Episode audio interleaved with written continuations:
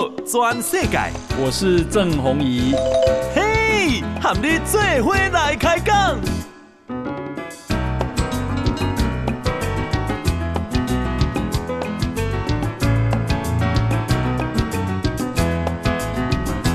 大家好，大家好，大家阿曼，我是郑宏仪，欢迎收听今日的波度转世界。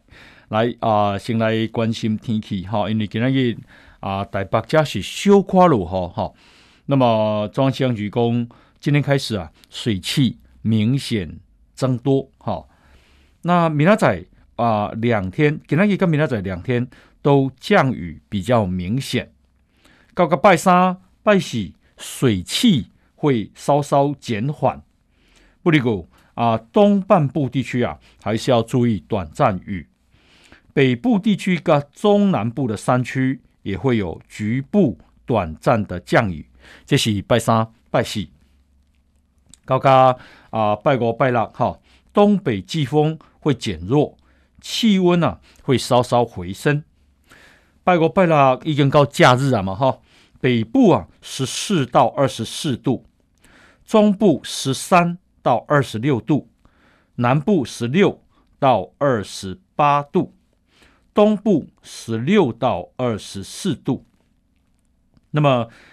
拜五拜六，哦，北部跟东半部水汽会再增加，哦，有可能啊，哦，会会有短暂雨，哈、哦。那啊、呃，拜五拜六啊，诶，会转东南风，好、哦，天气会回暖，水汽会增加，而且容易有雾，啊、哦，所以你呢可以高速公路啊小心哈、哦，啊，大气是不稳定的。那到礼拜天的时候，哈、哦。冷空气不多，但是北台湾也是转湿凉啊。诶，讲起来，我觉得新闻哈还是很值得台湾人心振奋。为什么呢？因为台湾人恭喜在哈，诶，背上只眼睛啊，近乎冇怕病哈。日本经济研究中心哈，叫做简称叫 ZCER 哈。那最近啊，发布了一份报告，这不是台湾写的，这是日本写的哈。说日本因为数位化步调太慢了，导致生产力低迷。预估台湾的人均 GDP 哈会在二零二八年超越日本，这不得了，这不得了。好，今年二零二二。六年后，台湾啊，人均 GDP 会超越日本啊！这是日本经济研究中心所发布的报告。根据日本时报的报道，哈，二战第二次世界大战过后呢，日本啊，相较于台湾跟南韩这些国家，日本经济起飞很早。日可是呢，日本的数位化步调太慢了，所以长期以来面临生产力低迷的问题。根据日本经济研究中心说，目前呢、啊，日本的经济哈的表现跟南韩还有台湾比，还是稍具优势的。不过呢，如果按照目前的状况下去，二零二七年，南韩呢、就会超越日本。隔年二零二八年，啊、日本会被台湾这个超车。报告说，什么叫人均 GDP 呢？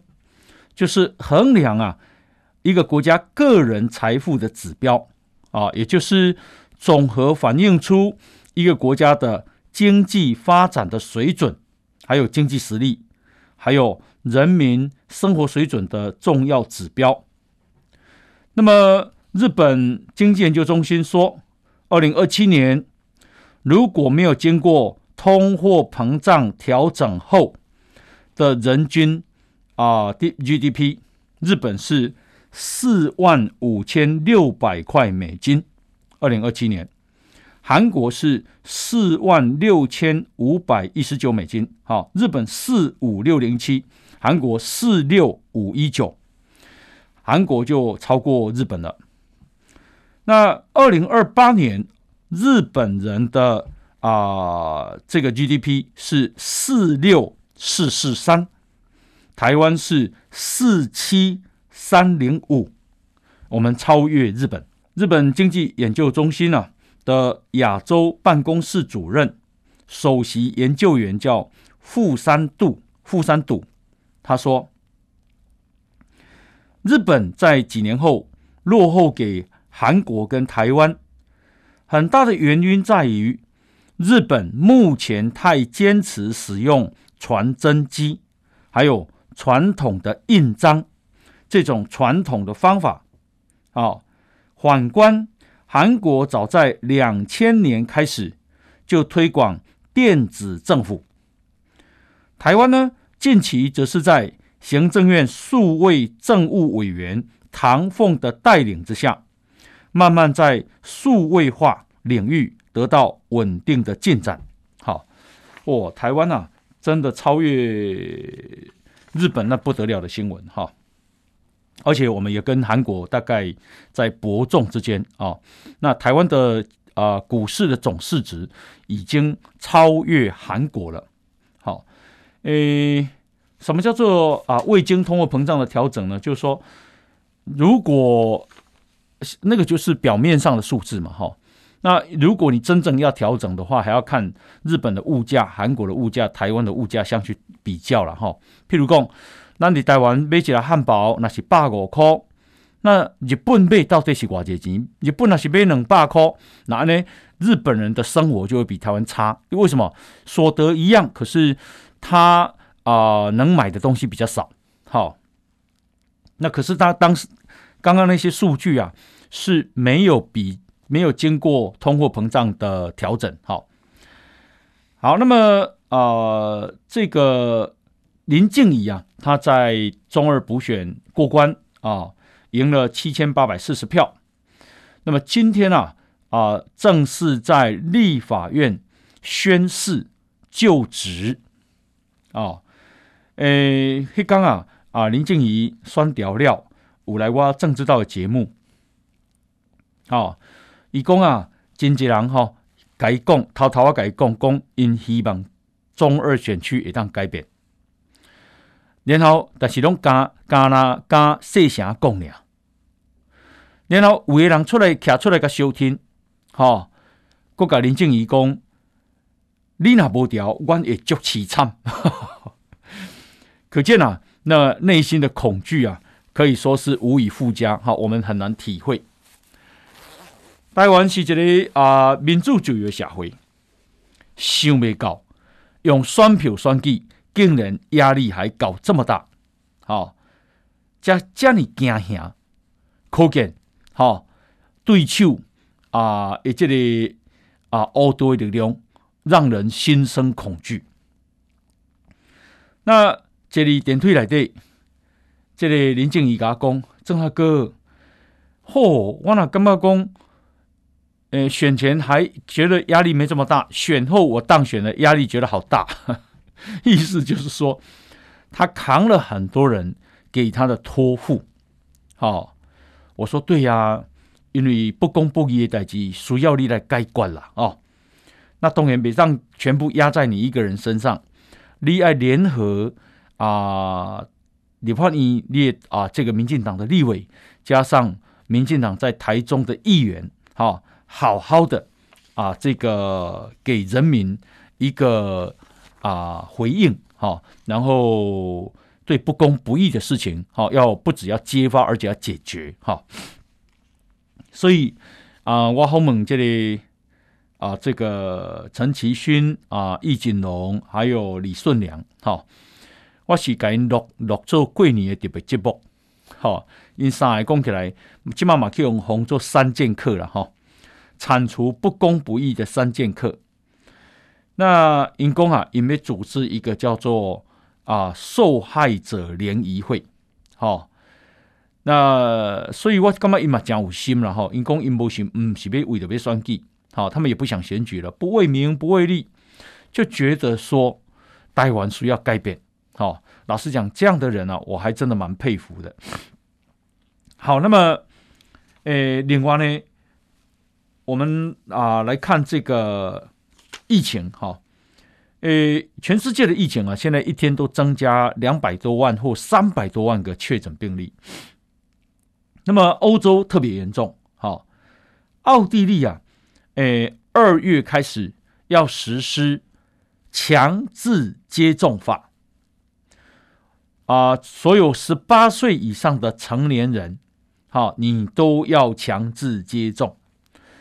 如果你啊不强不接受，那么最高要罚你十一万台币。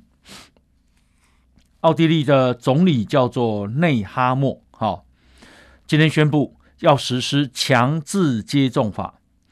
除了孕妇啊，因为贵病啊，是供器官移植啊，对这个健康理由不能接种以外，其他人都要接种啊。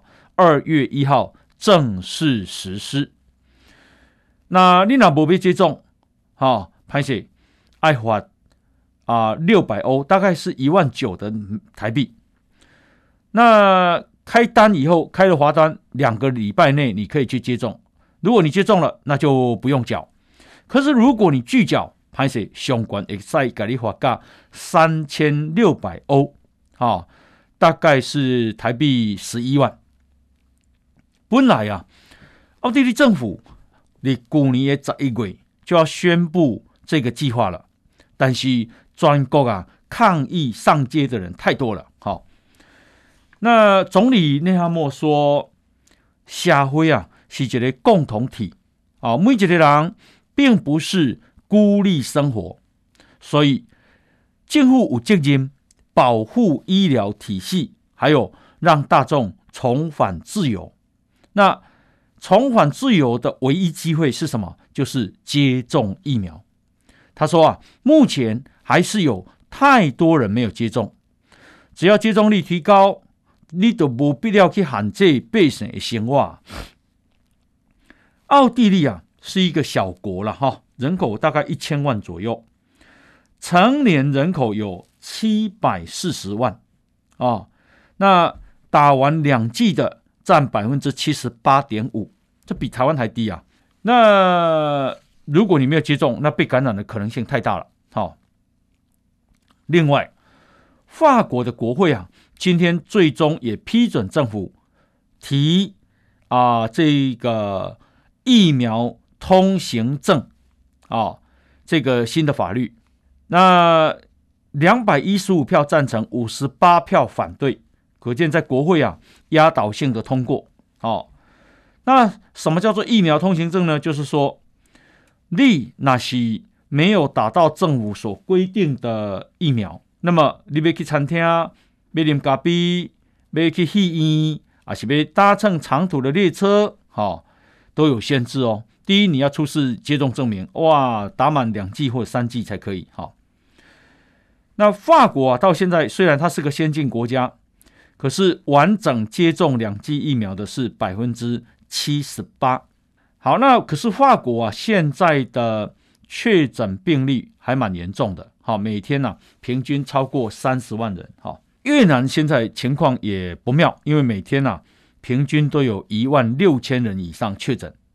越南的卫生部副部长说，疫情已经发生巨大变化。越南卫生部正在草拟新的标准啊的区分疫情的等级啊，因为起码感染是严重，可是他得到的轻症跟无症状是比较多的，哦。所以呢，可能了哈，我想他要学习跟病毒共存。那越南的人口总数是九千八百万，现在啊，也已经超过两百万个人确诊。好，平均啊，诶诶哦，好，这个我们第一季现在是打百分之八十点六二，哦，不低了，接近八十一。打两季的哈，有百分之七十二点一。百分之七十二点一，那打三季啊，现在还不到百分之十，哈，所以大家爱卡紧的啊，去打第三季。好，那么啊，另外是路透社说，中国在二零二一年的十月到十二月，也就是他们的第四季，哈，去年第四季经济成长率只剩下百分之三点六。这三点六啊，应该比台湾还低哦。哦，台湾可是台湾相对跟中国经济比，台湾是成熟的经济体。照理说没有办法像中国那么多，哈，所以中国的经济存在很多问题。哪些问题呢？一个是房地产非常低迷，第二个是债务啊非常严重，啊，不管地方政府还是中央政府。那那再来就是他们的防疫措施非常严格，所以也导致经济疲软。好，另外呢。是啊、这个乌克兰情势紧张嘛，因为啊、俄罗斯啊在俄国跟乌克兰边界啊屯兵十万部队，那么他跟西方世界说，如果你胆敢让乌克兰加入北大西洋公约组织，那么这个俄国可能会入侵乌克兰。那所以呢，这个事情啊，引爆西方国家好、哦、跟。俄国的这个紧张，那美国、欧盟啊，诶，都跟这个俄国谈判。可是呢，今天啊，最新的消息是谈判完没有结果，毫无交集，哈，毫无交集。好，那诶，这个等一下还有更多的新闻啊，再跟大家报告。来，我们先休息一下，进广告。报道全世界。郑弘仪喊你做伙来开讲。来，咱来关心啊，今天台北股市啊大涨了一百二十二点，哈、啊，收盘是一万八千五百二五点，一八五二五。那成交量是两千五百九十六亿，OTC 成交六百四十二亿，加起来是三千两百三十九亿。那今天自营商卖超六点八亿，投信买超四点五亿，外资买超六十四点六亿，三大法人总共是买超六十二点三亿。给那个台积电再涨，今天涨了十，我、哦、开盘涨了十三点，收盘是啊、呃，这个六百八十三块。涨幅百分之一点六四，哦，那收盘哈，赶快创下了历史天价。我记得上礼拜好像是六百七十二块收盘的样子，哈、呃。台积电一块都起高点嘛，所以今天也是啊，大概一百点左右，光台积电的全值就占占了一百点。联电也涨，好，联电也涨了百分之二点五五，收六十四块三。然后，呃，IC 设计的联发科，哦，今天涨了百分之四点六九，收一千一百十五块。哦，诶，台积电了不起啊！好、哦，今天啊，小英总统特别说，台湾半导体产业在世界。具有领先地位，可是呢，半导体设备，哦，我们有六千亿都是跟国外采购，所以呢，他打算进一步推动半导体设备的国产化，南咖里兴善，啊，这是政府的政策，是未来要努力的方向。小员工。呃，在疫情之后，全球供应链重组的过程，包括车用晶片的短缺，都再次的凸显台湾在全世界的产业链里面扮演关键的角色。所以，要安怎把握台湾的半导体产业蓬勃发展的时机，进一步推动。半导体设备的国产化，哦，我们列为重要的目标。啊、呃，以供啊，台湾的半导体产业，哈、哦，诶，投资台币去年投投资台币一兆，但是我们啊，哦，设备投资就占了七成七千亿，其中有六千亿是跟国外采购。这表示什么？表示国内啊半导体设备的业者有很大的成长空间。是哦，哈、哦。那呃，台积电有多厉害呢？其实也不止台积电了啊、台湾其实半导体、半导体产产业都很厉害。那台积电最厉害。韩国英文报纸叫做《Korea Herald》，哦，诶，韩国评论报哈、说业内的消息人士透露，三星电子啊，到二零三零年成为第一大代工厂的目标，将面临重大障碍。好，起码全世界第一名是台积电嘛。那三星讲怕剩二零三零年被取被超越台积电，以供这个超太面临太大的障碍了。为什么？因为竞争对手台积电准备在二零二二年，也就是今年，投资四百四十亿美金的资本支出。来巩固全球的领先地位。你要知道，四百四十亿美金啊，是吓死人的钱啊！那是一兆两千多亿台币啊。那根据呃韩国英文报纸说，去年呢、三星在电子记呃三星电子在记忆体在代工在基础设施投资九千两百亿，但台积电光是代工就投资了。一兆一千啊，一兆一千五百八十亿。哦，三星在记忆体、在代工、在基础设施就投只有投资九千两百六十亿，但是台积电光代工就投资了一兆一千五百八十亿。好，一共啊，在这样的业务结构下，三星啊要在代工赶上台积电，那是不可能的。那他又写写写到台积电啊，诶，为什么会这么大规模投资？是因为它的业绩惊人的成长，好，营收成长百分之二十五，营业利润大增百分之四十一，好啊，这个啊，所以三星很难追赶。他说，随着台积电加大晶片投资的力度。三星跟台积电的差距只会扩大。以供台积电啊，去年第三季在全球的晶圆代工市占率是百分之五十三点一。三星呢，三星只有百分之十七点一，差下追。哦，所以呢，三星知道在规模上没有办法击败台积电了，因此全力。希望在技术上能够有所突破，目标是今年上半年量产三奈米的晶片。可是台积电啊，已经开始要生产二奈米晶片哦。好，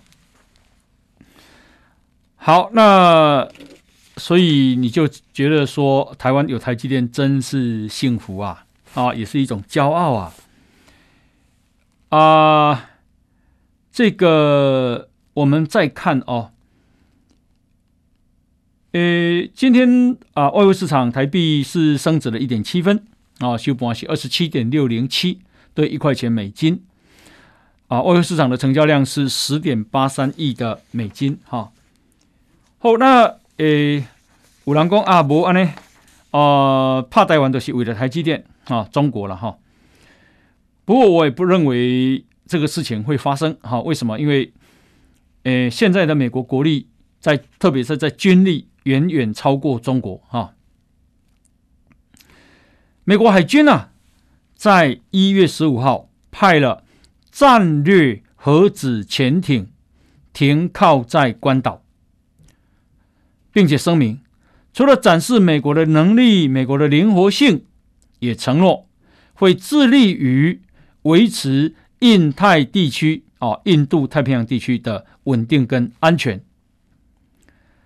那美国海军啊，派遣的这个是俄亥俄级核子动力潜舰内华达号到关岛，然后搭载了二十枚三叉戟弹道导弹跟几十枚核子弹头，哎，下出了一些核子弹啊。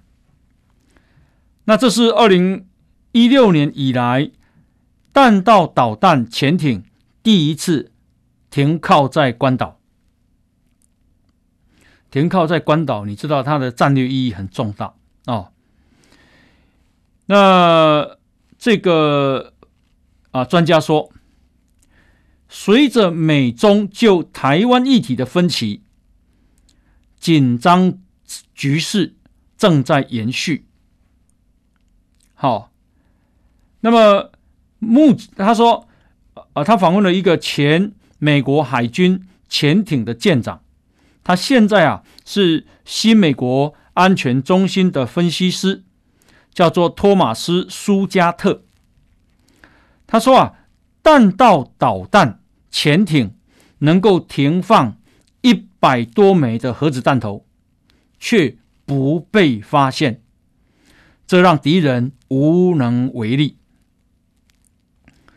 那很有名的啊，CSIS 也就是战略与国际研究中心的专家说，哦，呃，中国的六艘弹道导弹潜艇舰队很难跟美国的海军相提并论。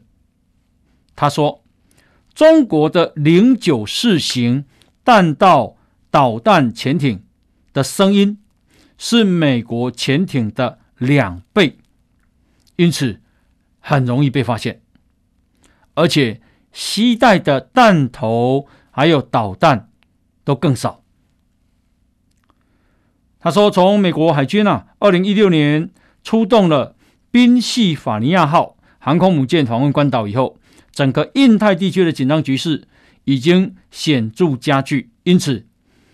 表示美国当局可能会进行更多这样的军事展示，啊，所以啊、一直讲中国的这个啊、舰艇比美国多，美国只有两百九十几艘，中国有三百多艘，可是总吨量、总吨量、总吨数，美国远远领先中国。第一个，也就是说，美国的船很大，中国的船数量多但很小。那第二个，火力就更不一样了，哈。那所以啊，我们曾经有一集啊，访问了海军。那海军的朋友啊，跟我们说，这个中国的潜舰跟美国的潜舰是不能比的啦。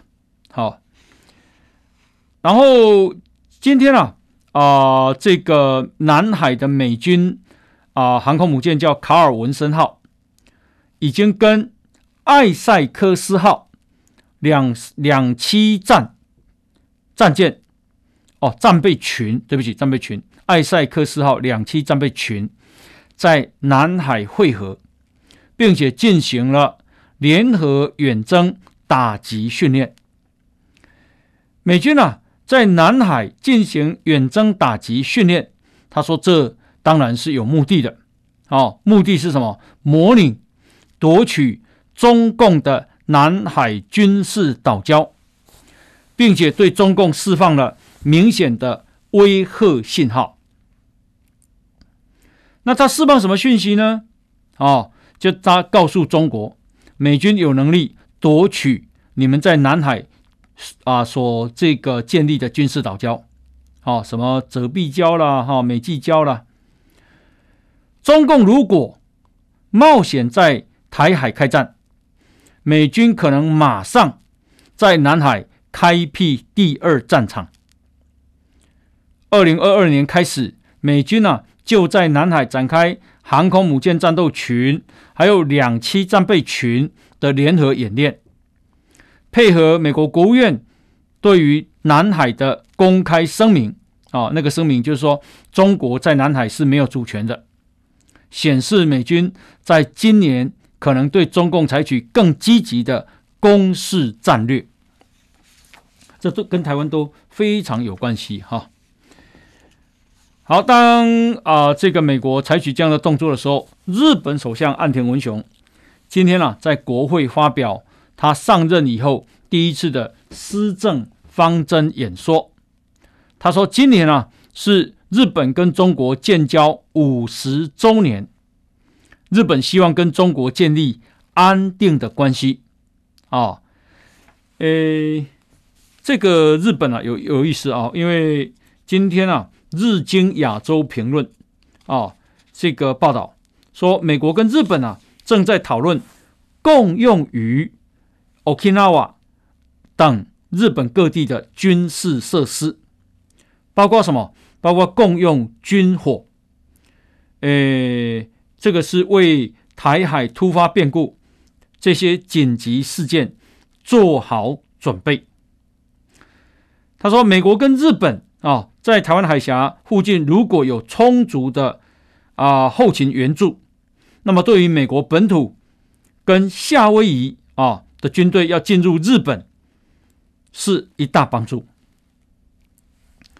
这个报道说，这是《日经亚洲评论》说，美国跟日本的外交还有国防部长，也就是二加二。的视讯会议，双方讨论了共用军事设施的问题。在后会后，他们表明双方啊可以承诺增加对美国跟日本设施的联合共享，好，包括努力加强日本自卫队在日本西南诸岛等地区的力力量。他们要共用军火，还要共用跑道。那为什么是在日本的西南？因为唯有在那里哦，Okinawa 的与那国岛距离台湾只有一百零八公里，哦，这个啊，迅速的可以部署跟军啊，这个补充军火。那根据啊，这个兰德公司的啊专家说，他们必须部署的是什么呢？必须部署精密诱导飞弹。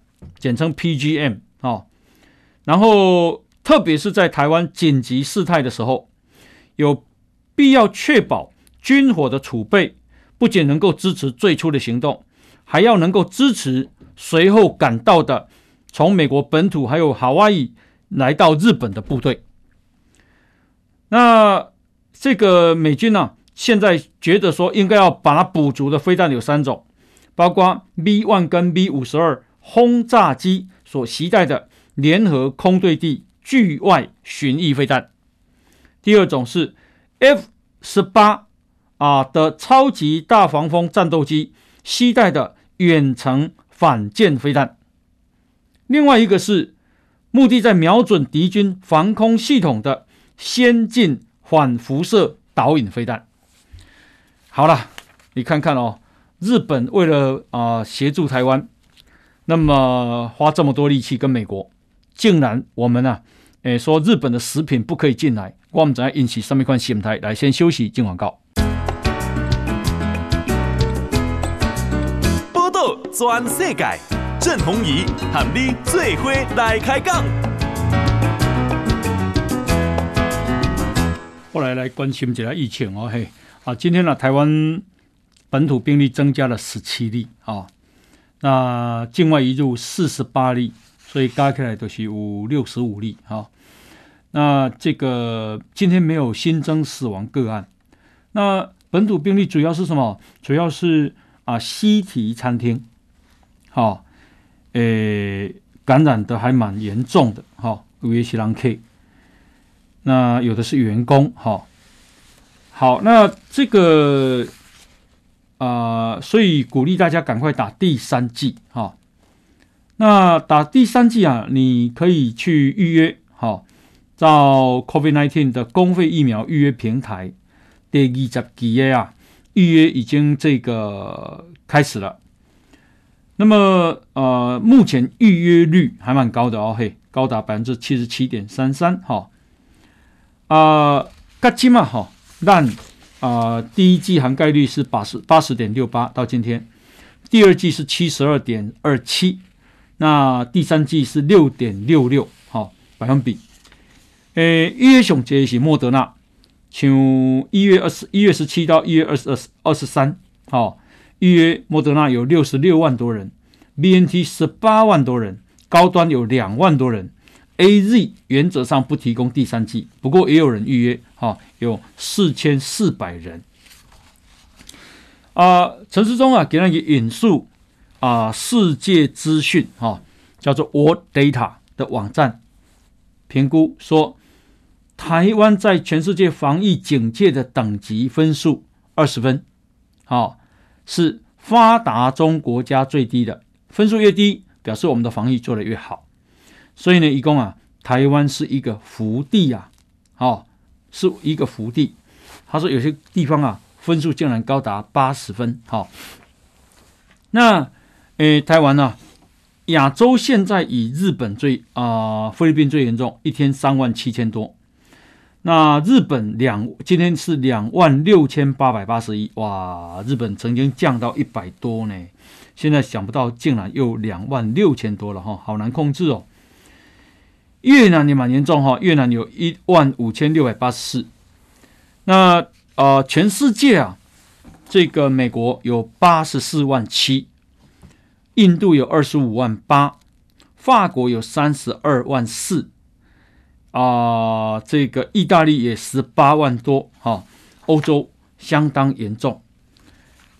好，那么这个台积电啊，因为太重要了，所以呢，诶，现在已经启动，哈、哦，分组分流上班，这个可以给很多啊企业当参考。现在银行业好像金融业也开始了，哈、然后台积电也取消了。北部厂的尾牙，好，尾牙也不举办了。哇，这个盼盼盼盼那么久，能够吃一顿好的，然后可以啊抽奖，可以摸彩啊，可以看表演，想不到尾牙也这个取消了哈。好，那诶，我们再看啊，诶，中国其实有中国的问题了啊。为什么？因为中国啊，今天统中国国家统计局。公布，中国去年啊，呃，新出生的婴儿有一千零六十二万人，好，可是呢，死亡啊，有一千零一十四万人，换句话说，人口只增加了啊、不到五十万，只有四十八万，那这是创下了人口成长。六十年以来的最低，说我猜了，明年他们就负成长了。好，台湾是去年负成长，我看中国是要已经要开始负成长了，所以他们没有人口，也没有人口红利了。哈，那为什么呃中国公布的呃总人口是十四亿一千两百六十万，十四亿一千两百六十万？好，那为什么中国年轻人不生呢？好。因为少子化嘛，所以能够生育小孩的妇女人数持续在减少。供一年减二十一岁到三十五岁，可以生育的人数减了三百万。再来，他们生育的观念也在改变。再来，年轻人呢、啊，生育的意愿也越来越低，可能嘛模糊探家了哈，或者是对人生也比有不一样的追求哈。那因为中国啊，好。很会洗脑，网络控制，所以啊，中国清华大学国际关系研究院的院长叫严学通，啊，这个严学通啊，他说，两千年，公元两千年以后所出生的中国大学生，有一种优越感，这种优越感叫居高临临下看世界的优越感。以为西方代表邪恶，啊，好的价值都是中国的，坏的都是外国的。他感叹：中国年轻学子受社群媒体狭隘民族主义的言论影响越来越深，而且很深。好，呼，这里中国笑脸呢，很可怕呢哈。他自认为自己很了不起，哈，有居高临下看世界的优越感。中国是好的，西方是邪恶的。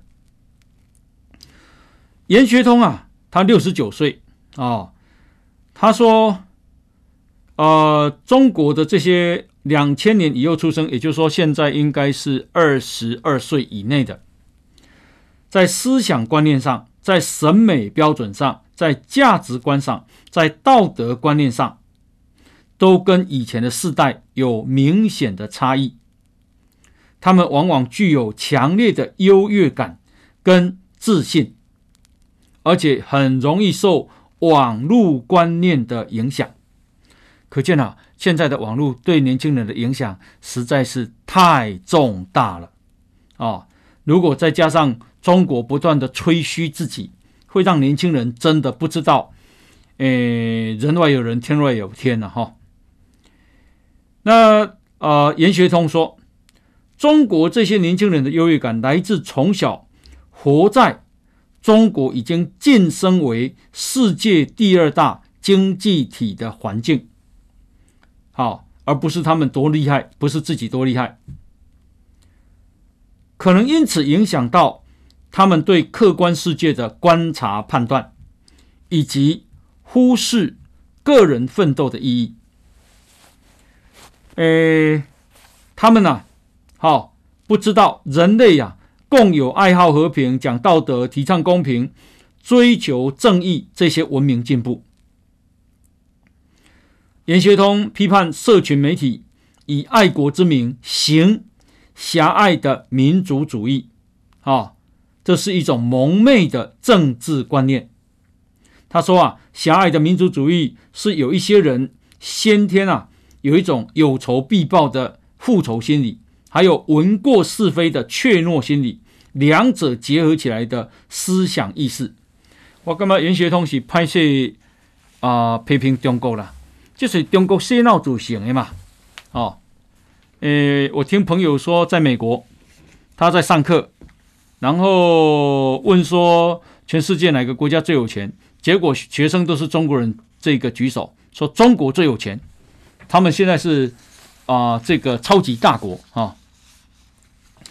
好，那呃讲到中国哈，诶、哦。这个台商啊，有一个叫中国长沙台胞投资企业协会的会长，叫林怀。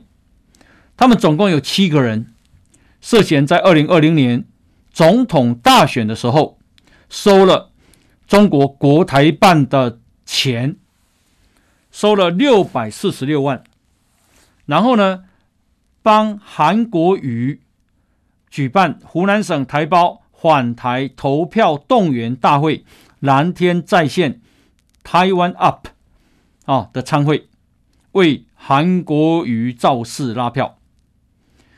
今天呢、啊，被以违反总统、副总统选举罢免法起诉啊，然后判这个林怀啊三年十个月的徒刑。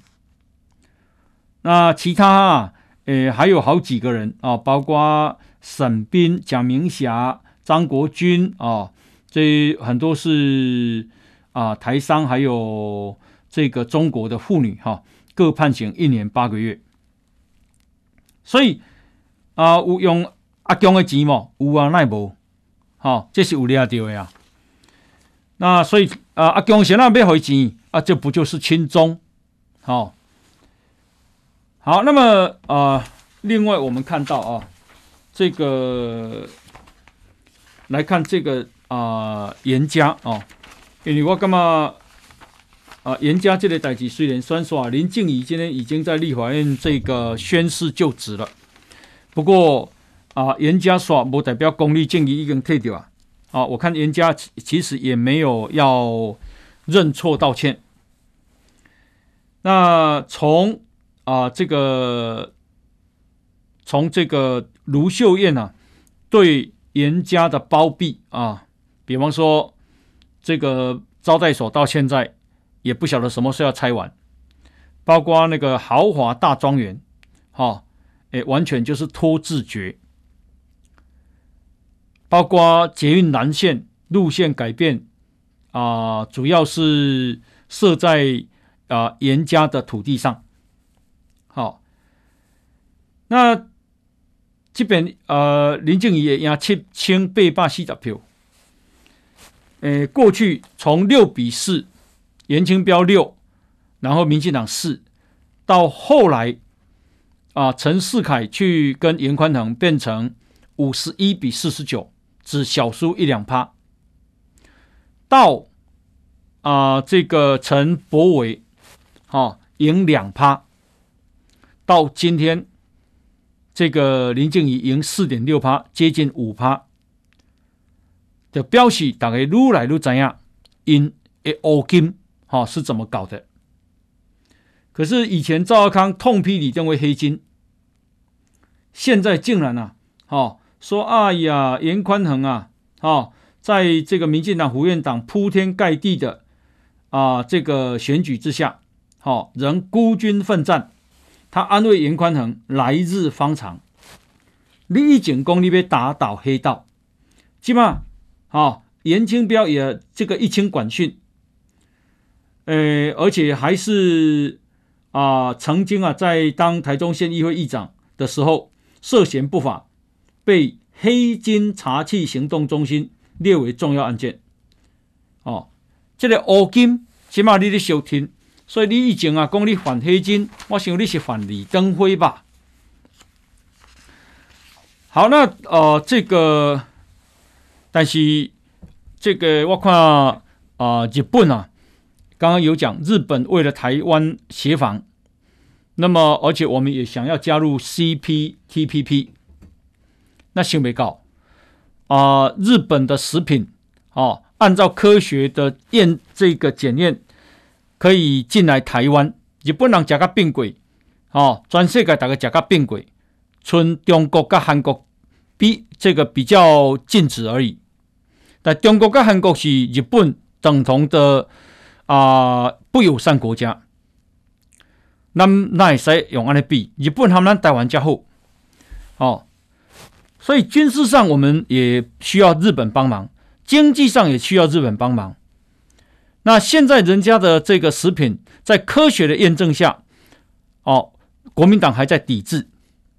本来啊，朱立伦怕生背后开放啊，但是今嘛赵少康一个 key point 哦，我看朱立伦有个机会啊，